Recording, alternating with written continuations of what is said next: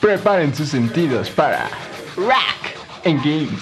tu espacio clásico de la historia. A rocar, baby. Con su servilleta, Pau. Y Oscar.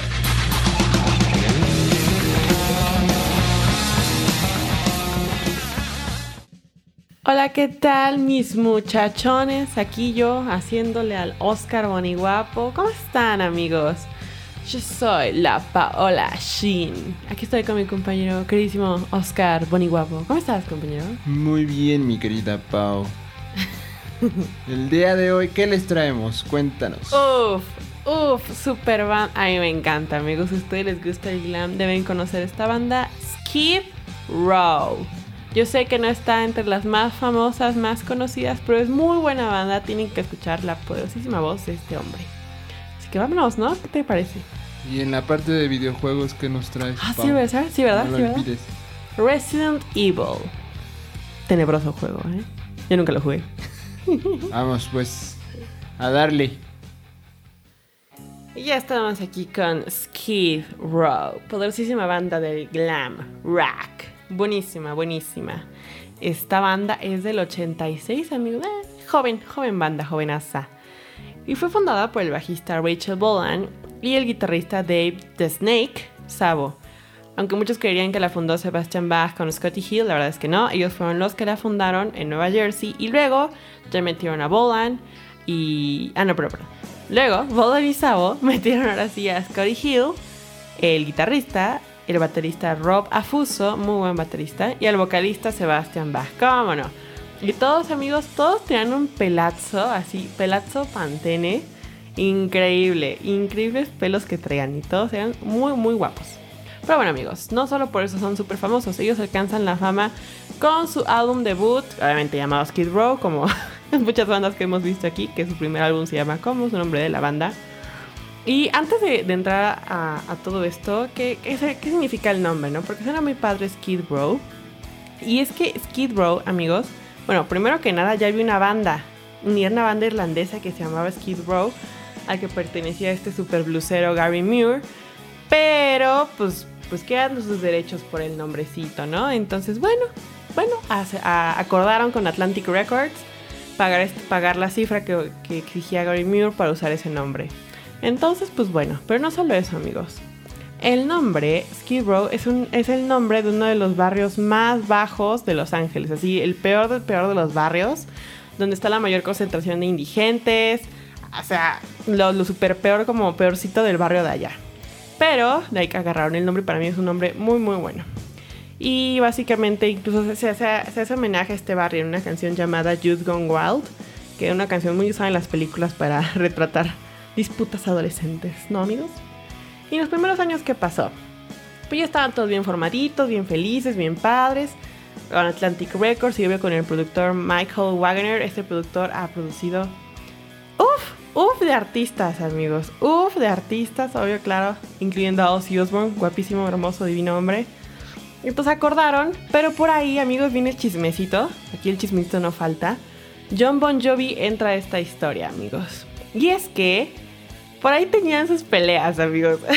o sea, cuando primero sacan su disco, eran como que, ok, amigos, ¿no? Asistidos por John, con John, por John Bon Jovi, los ayudaron, bla, bla, bla. E incluso uno de los miembros pertene- perteneció con Bon Jovi, era parte de su banda, pero pues luego se salió, ¿no? En un momento les diré quién era. Ese es chismecito. Y entonces lo sacan y éxito, éxito claro que sí, porque por su- sus canciones para mí tienen una fórmula como muy tiran, que muy le tiraban a, lo- a los adolescentes, este sentido de rebeldía y sí, destruir y gritos y ya, la, la, la, super fórmula de éxito para los adolescentes, sobre todo con las canciones, canciones 18 and Life, I Remember You, Youth Gone Wild, como les dije. Pero pues había, había chismecitos, siempre odiaban al, John Bon Jovi, por ahí, por ahí se peleaban en los conciertos y también había problemas de regalías con un guitarrista llamado Ch- Richie Zambora, pero pues bueno, ¿no? Fue el más famoso de su época, super hitazo. Y luego que viene Slave to the Grind. Uf, álbum increíble. Amigos, cómprenselo. Slave to the Grind para mí es, uno de los mejores álbums que existen de ellos. Tiene canciones como Monkey Business, Slave to the Grind, claro que sí. Hay una canción que a mí me encanta, que creo que no es parte de este disco, ¿eh? Ah, no, sí, sí es parte. In a Darkened Room. Wow, qué hermosa canción, increíble. Tanto In a Darkened Room como Quicksand Jesus son canciones muy muy buenas con una voz desgarradora de Sebastián. Wow. ¿Lo has escuchado, compañero? Claro que sí. Te las he puesto. Muy poco, no conocía la verdad Skid Row hasta que me lo enseñaste tú.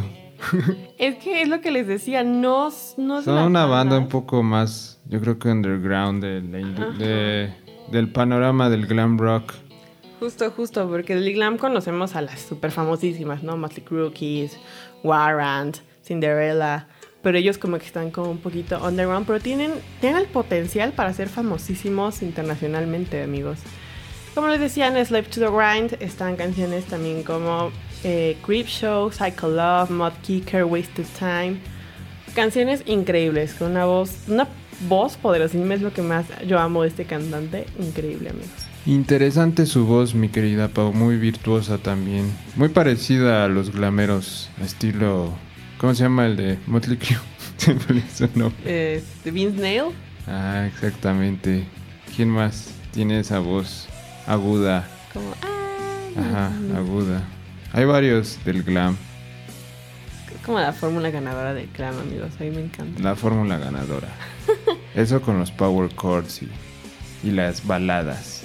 Ah, sí, obvio. Las baladas son lo- el éxito del, del glam rock, sobre todo.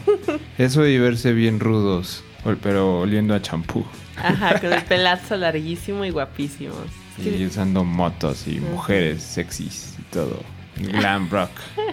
Y sí, es bien extraño, pero luego esos, por ejemplo, el Sebastian Bach, pues es una persona muy guapa.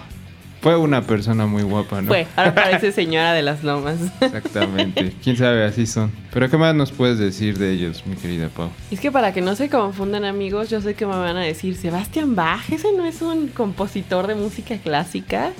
Y también amigos, también. Pero eh, Sebastián Philip Björk se cambió el nombre. Bueno, nombre artístico es Sebastián Bach. ¿Por qué? Porque sí, porque puede, porque quiere amigos. Y es que antes de entrar a Skid Row, él era cantante de Madame X, una banda liderada por las hermanas Petrucci. Pero desde, si ustedes ven videos de, de él cantando ahí, pues sí se le veía. Tenía, tenía material. Tenía material para hacer super su banda y ser súper increíble, amigos. Y se dio a conocer en el Monsters of Rock, increíble festival, increíble festival, del 92. Junto a Iron Maiden, Slayer, Thunder, Wasp, The Almighty. Entonces, la verdad es que sí, un tanto underground para el resto del mundo, pero muy, muy famosos por allá.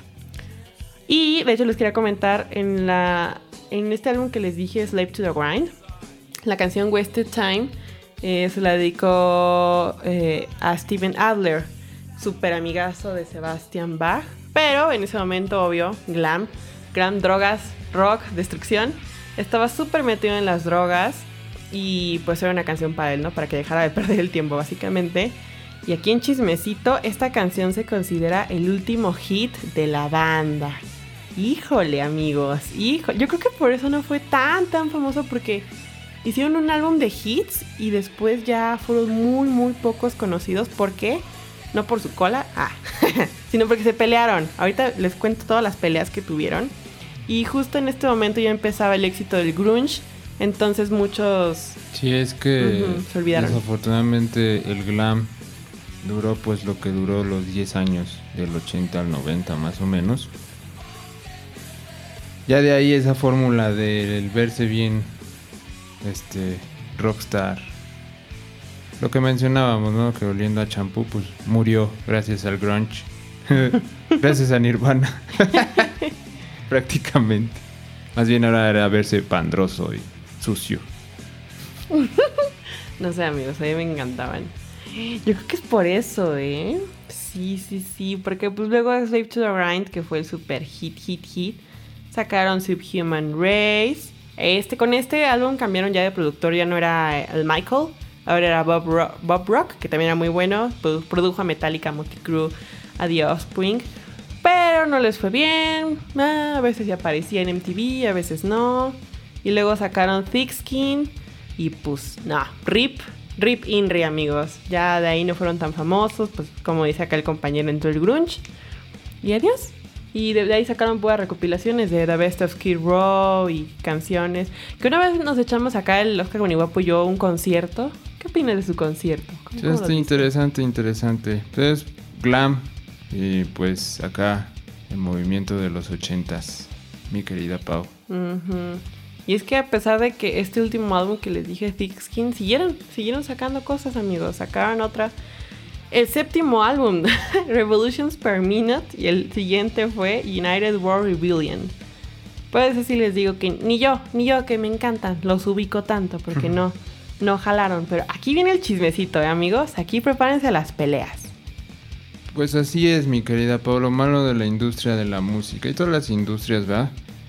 Que si ya alguien ya no te sirve, pues ya lo- los, los prácticamente los dejan morir. Les ha sucedido a casi todas las bandas, como Kiss, Motley Crue, todo, todo, todo. Hay que saberse mantener, no solo hay que depender de las disqueras, porque sí son medio acaparadoras. Medio Lo que batallaba también este Kurt Cobain, que no quería entrar a la fama, pero a la mera hora entró. Igual le pasó a Queen y a todas las bandas. Cuando ya no le sirves, Adiós. son muy perros ellos. Y yo creo que esto les pegó tantito, ¿no? Porque después de estos álbumes que no pegaron. Ay, güey. que se me caigo, amigos.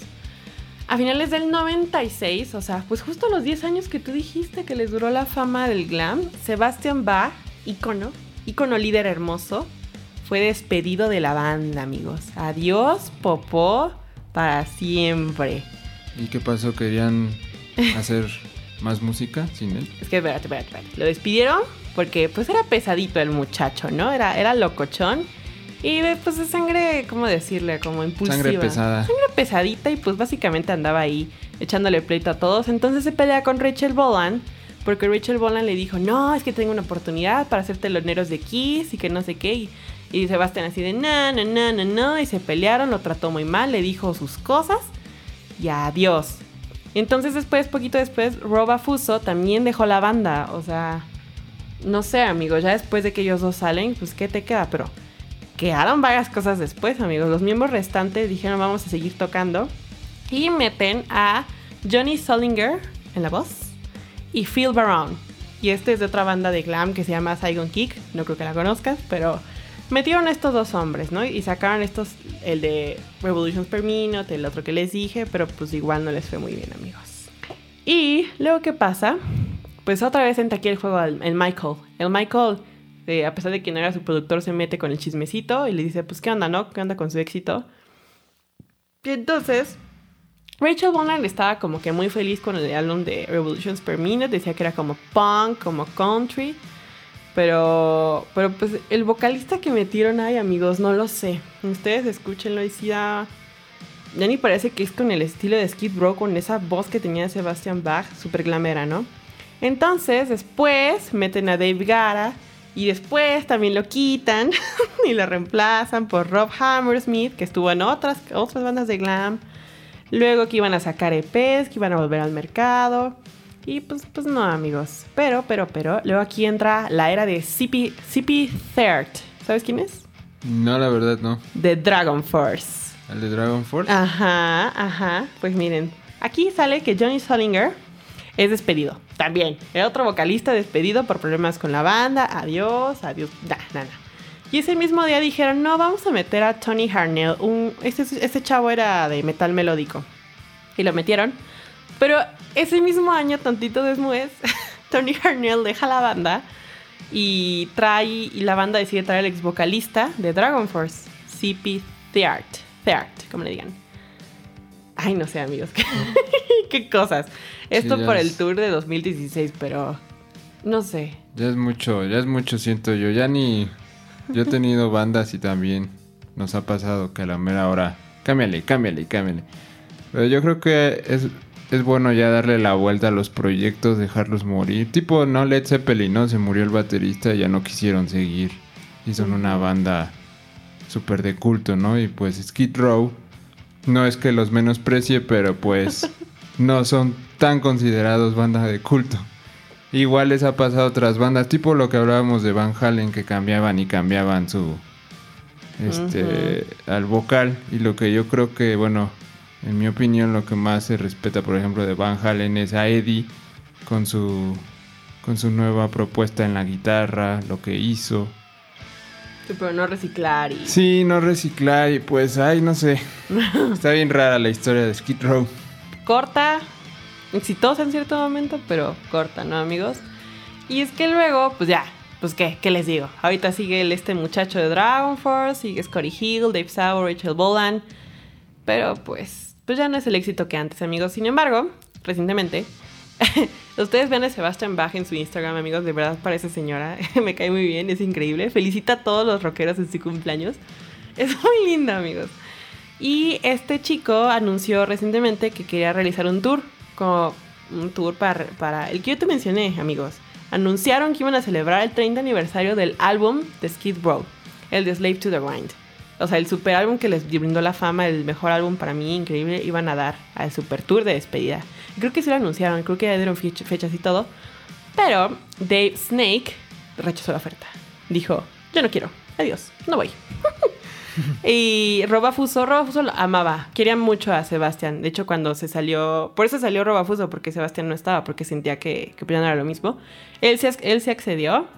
Y nada más le quería comentar que eh, la canción, creo que las más famosas, 18 and Life, 18 and Alive, que, ajá, muy buena, muy glamera, fue escrita por Dave Sabo y es la historia de un chico que le disparó por accidente a su mejor amigo y terminó en prisión de por vida.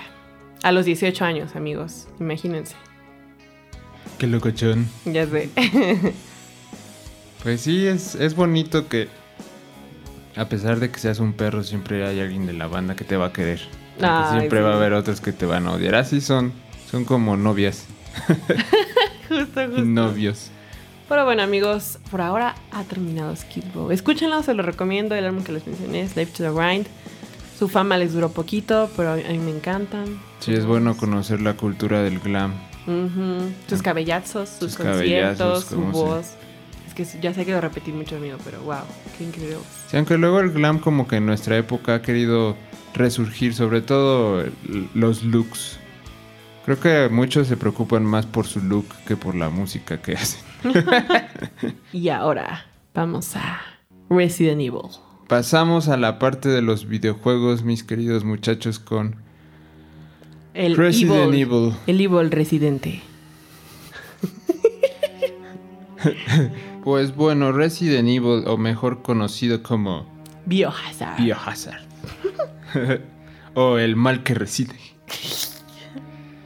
Pues es una serie de videojuegos que también hay novelas, películas, de todo. Ya es una firma ese, ese juego. Fue creado por Capcom y por un tal Shinji Mikami. y eh, se han vendido más de 60 61 millones de copias a nivel mundial, mi querida Pau. El primero fue sacado para el Play 1, amigos. En 1996. Pues tratando de no echar el Wikipedia pediacio eso. Mejor vamos a hablar de qué, tal, cómo, cómo lo ves tú, mi querida Pau. Yo jugué, yo acabé el Resident Evil, el Resident Evil 2 y el Resident Evil 3. Los primeritos para mí son oro. Sobre todo porque pues la jugabilidad, ¿no? En esa época era algo así de no manches, ¿cómo es esto? Y aparte era súper difíciles de manejar. Los monitos tipo también Silent Hill con el control. Y le ponía más tensión al juego. Sobre todo cuando querías escapar, por ejemplo, de un zombie que estabas en la mansión en el Resident Evil 1 y el mono no se movía en la dirección que tú querías y te ponías nervioso porque ya que habías quedado sin balas. Era lo más feo. Entonces tratabas de buscar el cuarto de paz donde se graba, donde cambia la musiquita. y ahí ya no entra ningún zombie. Eso se veía muy chistoso en los remakes, creo que era del GameCube. Que estabas así el zombie porque en un remake, no me recuerdo cuál, creo que sí es del 1 para el GameCube. Este, te estaban, había zombies que corrían. Ya, ya estaban empezando a integrar esos zombies que, que Ay, corrían. no. no solo los que son como todos lelos. Le- Y entonces llegabas al cuarto donde se podía grabar y, y el zombie ya prácticamente se te quedaba viendo desde afuera y ya no entraba. Entonces era así de, ay, gracias. Era muy chistoso eso. Y pues también, por ejemplo, en Resident Evil 2, cuando ya sales a Raccoon City, ya solo no es en una mansión. Y pues ya empiezan también, también por ejemplo, los leakers y todos esos monstruos. Y en el 3 con la introducción del poderoso Nemesis. Ese video es de los primeros videojuegos, no sé la verdad, mi, perdonen mi ignorancia, pero creo que sí, donde siempre hay un monstruo persiguiéndote a lo largo de todo el videojuego. Entonces le pone más tensión al juego y pues sí te la piensas en jugarlo. el último que sacaron fue el Resident Evil 3, el remake, creo. También sacaron el Resident Evil 2 en remake. E integraron nuevas formas como... Bueno, yo hace poco estaba jugando el Resident Evil 2 y integraron que ya se autoguardaba, ya no necesitabas los ink ribbons para grabar. Pero yo le dije a Pau, vamos a pasarlo en forma clásica. Y creo que uno se arrepiente porque... Perdimos, amigos. creo que sí, la verdad no recuerdo bien, pero creo que le aumentaron un poquito la dificultad que en el original, porque de hecho también estábamos pasando otra vez el original en un emulador del Nintendo 64. 64. Que es muy chistosa esa, esa anécdota también, cómo lograron hacer que un juego de disco cupiera en un cassette de 64. Investiguen también eso, es, un- es algo muy extraño. Y ah, entonces en el Resident Evil 2 del 64 se me hacía más fácil pasar las cosas que en el Resident Evil 2 el remake, en modo más difícil. ¿Cómo ves mi querida Pau? Y ya también pues un clásico, clásico Resident Evil 4, que para muchos es de los mejores. Para mí no tanto porque a mí me gusta más el terror que la acción, ¿no? Y el 4, el 5 y el 6 creo se me hacían un poquito más de acción, pero por ejemplo en el 4 le metieron ya los zombies que parecían ya personas normales. No sé si lo llegaste a ver tú, mi querida Pau. Interesante juego. Híjole, amigo. Con Leon. Híjole, hijito. Es que no me gustan los zombies, amigo. y no en el sentido de que, ay, qué miedo. Sino siento que la cultura está. Su cultura pop de los zombies. No sé cómo decirle. Como muy choteado. He visto tantas películas, cómics y peli. Sobre todo, sobre todo series y películas. Mm, Y a mí no me agradan. O sea, no le veo el chiste, no le veo el sentido. Bla, me da igual. me da igual la acción. Ajá. Pero cuando aquí el compañero Bonnie Guapo me enseñó Resident Evil, dije, dije, bro, esto sí es algo bien hecho. Porque digo, igual hay muchos videojuegos de matar zombies y es algo, güey, nada más tienes tu pistolita y los matas y pues ya, ¿no? Lo más acercado que tuve era, ay, Call of Duty. Ahí tiene un modo de juego donde Mm, matas zombie. zombies. Y no, no, amigos, o sea, yo, yo sufro, yo sufro mucho. me da mucha ansiedad esos juegos porque soy de esas personas que así giran el control para todos lados con tal de huir porque me da un buen de estrés. Pero este juego está muy bien hecho. Yo veía a Oscar Guapo jugar. Y porque yo, yo no podría, amigos. La verdad es que a mí me da un buen de, ay, de ansiedad. Pero veo muy bien. Me gusta mucho su argumento. Me gustan el diseño de personajes de los zombies. Que, tiene, que hay dos historias. O sea, que está la historia del chico y de la chica. Que cada quien va por su lado y tienen que entrar. Creo que este es del 2. Tienen que entrar a la estación de policía para encontrarse. Y no solo eso, amigos. También es acertijos. Eso es lo que me gusta, que le meten así acertijos de no, ve a buscar la llave en forma de no sé qué, resuelve el acertijo de las tres piezas en la librería para poder abrir el... O sea, ya no es terror a lo sope, o sea, ya es acertijos y cosas. Y eso de que tienes que, guardar encontrando estas como cosas de, tinta, ¿cómo le dicen? Ink ribbon.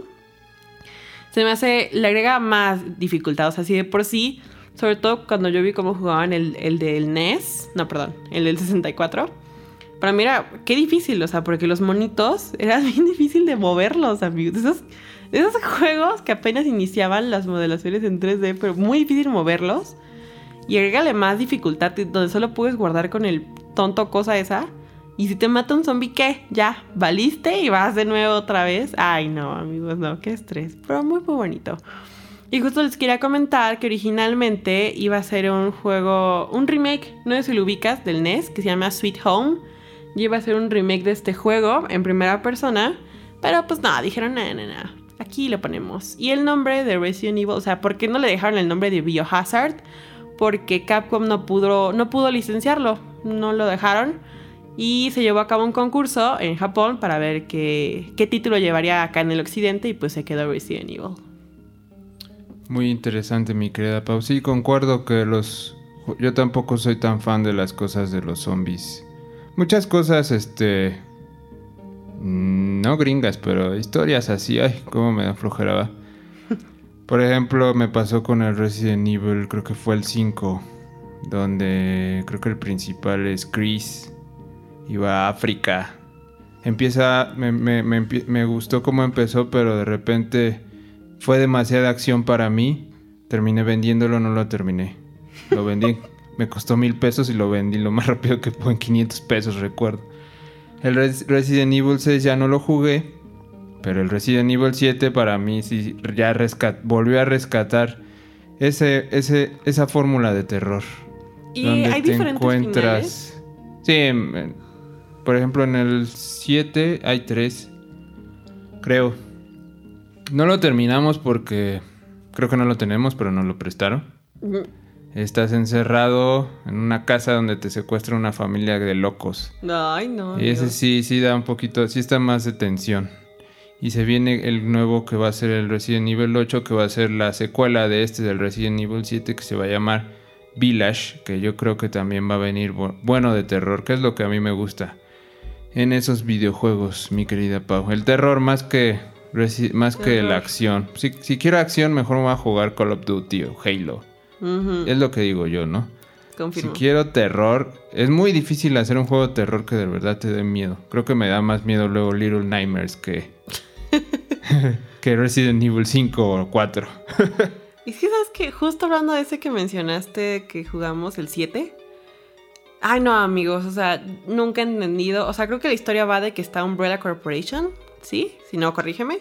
Y que saca un virus super mortal y pues, Sí, esa es la historia de... todos valen, ¿no? Y es que, y tú dirías, bueno, es un virus X y nada más los matas. No, amigos, en- no sé si es, si es en todos los Resident Evil, en el 7, no puedes matarlos. O sea, les disparas y les disparas y nada, se quedan ahí medio muertos y luego se paran otra vez. Sí, pues clásico de los zombies, pero sí, sí se mueren, Pau. Los malos que son el papá, la, la mamá Ay, y... papá, no. Sí llega un punto en el que los tienes que vencer y sí ya ah, claro, mueren. pero no está tan Y son fácil. personas, no, ya al final lo ves, bueno, para no spoilear, nada más son personas normales que te dicen que los rescates porque tenían un problema ahí del virus, ¿no? Pero creo que ya se nos acabó el tiempo, mi querido Pau. Híjole, amigos. Algo más que agregar. Que los amamos mucho. Los queremos mucho, jueguen Resident Evil, escuchen Skid Row. Y es mejor jugar que nosotros decirles todo esto. y también decirles lo que es una banda. Mejor escuchen y jueguen. Vámonos, mi querida Pau. Vámonos. Vámonos. Vámonos. Vámonos. Right.